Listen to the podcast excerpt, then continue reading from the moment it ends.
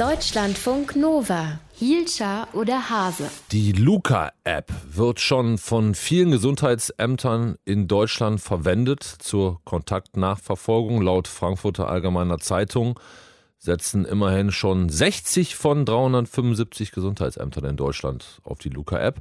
Damit kann man dann zum Beispiel besser nachverfolgen, wenn Leute in Restaurants waren oder in Einkaufszentren. Jetzt, wo die App immer genauer analysiert wird, kommt aber auch immer mehr Kritik. Unser Netzreporter heute Morgen ist Konstantin Köhler. Ist diese Luca-App am Ende doch nicht so gut? Die wurde doch quasi monatelang als ein wichtiger Baustein in der Corona-Bekämpfung beworben. Also erstmal vorweg, es gibt ja diverse Alternativen in Sachen Kontaktnachverfolgung. Die Luca-App ist jetzt einfach die bekannteste, weil da, also höchstwahrscheinlich liegt es daran, weil da der bekannte Fanta 4-Sänger Smudo mit drin steckt.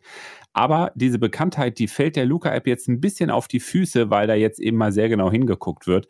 Zum Beispiel eben in Sachen ja, Funktionalität, Datenschutz, Transparenz etc. Und was kommt dabei rum bei diesem genauer Hingucken? Ja, eine Kritik, die also von vielen wahrgenommen wurde, die kam vom Fernsehmoderator Jan Böhmermann. Der hat die Schwachstelle nicht entdeckt, aber er hat sie bekannt gemacht. Man kann nämlich, wenn man über den entsprechenden QR-Code verfügt, von überall einchecken, egal ob man tatsächlich vor Ort ist oder nicht. Jan Böhmermann hat das demonstriert. Er war in Berlin, aber er konnte sich nachts um halb eins mit Hilfe der Luca-App im Zoo Osnabrück einchecken dass das geht. Also einchecken, obwohl man gar nicht am entsprechenden Ort ist, das kann man der Luca-App jetzt nicht so unbedingt vorwerfen, ist in gewisser Weise technisch bedingt. Aber in Sachen Zuverlässigkeit ist das natürlich schon ein ziemliches Manko. Weil sich zum Beispiel die Gesundheitsämter dann im Zweifelsfall nicht darauf verlassen können, dass die Daten stimmen, dass da Leute registriert sind, die in Wirklichkeit gar nicht dort waren, wo ein Corona-Fall aufgetreten ist.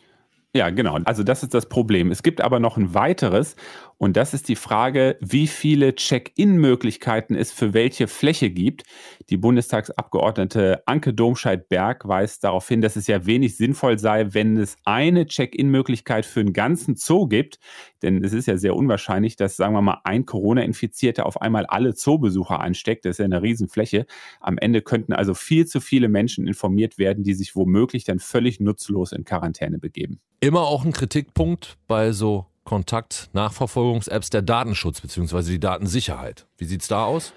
Genau, manche Datenschützer melden Zweifel an. Eine Analyse von Forschenden der Eidgenössischen Technischen Hochschule Lausanne in der Schweiz kommt zum Ergebnis, der Datenschutz ist mangelhaft.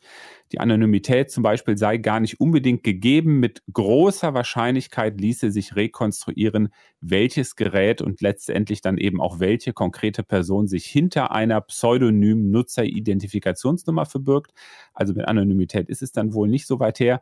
Die Sicherheit der App, die beruhe auf dem Vertrauen in den Server und dessen Betreiber. Es gebe aber keine Garantien. Also ganz schön viel Kritik schon bis zu diesem Punkt. Ich versuche es mal mit was Positivem. Äh, immerhin wurde der Quellcode der App veröffentlicht. Also sie kann bis ins letzte Detail geprüft werden von Expertinnen und Experten.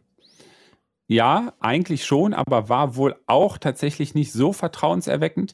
Sebastian Grüner vom Online-Magazin golem.de hatte den Eindruck, der Quellcode der Luca-App, der sollte eigentlich gar nicht so unbedingt unabhängig überprüft werden, weil gar nicht alles offengelegt wurde und das auch im ersten Schritt zumindest unter einer Lizenz, die die Überprüfung schwierig macht.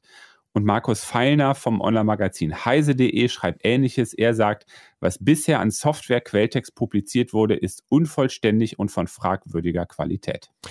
Das klingt insgesamt genommen jetzt nicht so richtig gut, muss ich sagen. Und klingt auch so, als ob wir noch besser ein bisschen warten, bevor wir diese Luca-App dann wirklich großflächig einsetzen, oder nicht? Ja, also so ein paar Dinge würde ich auch sagen, gibt es da noch zu klären. Aber die Zeit drängt. Viele Ämter und Bundesländer machen ja Nägel mit Köpfen. Berlin zum Beispiel hat die Luca-App bestellt. Der regierende Bürgermeister Michael Müller hat in der ARD gesagt, ich kenne mich mit technischen Details nicht aus, aber ich habe die jetzt bestellt. Markus Söder ist auch dabei, Armin Laschet eh schon länger. Was machen wir denn jetzt? Ja, ich würde mal vermuten, dass überall dort, wo die Luca-App schon im Einsatz ist oder wo sie kurz vor dem Einsatz steht, dass er jetzt nicht plötzlich nochmal umgestellt wird auf was anderes. Womöglich erfüllt die Luca-App dann eben einen doch nicht so hohen Nutzen in Sachen Pandemiebekämpfung. Ja, und für alle Behörden und Verwaltungen, die noch keine Nachverfolgungs-App anbieten, es gibt ja auch Alternativen und demnächst kommt ja auch die Corona-Warn-App, eine entsprechende Check-in-Funktion. Und die Corona-Warn-App ist ja in Sachen IT-Sicherheit, Transparenz und Datenschutz bisher ja sehr positiv bewertet worden. Die Luca-App, immer mehr im Einsatz, es gibt aber auch immer mehr Kritik. Zusammengefasst hat die für euch unser Netzreport heute Morgen bei Deutschlandfunk Nova. Konstantin Köhler, zugeschaltet aus dem Homeoffice. Deutschlandfunk Nova, Hielscher oder Hase.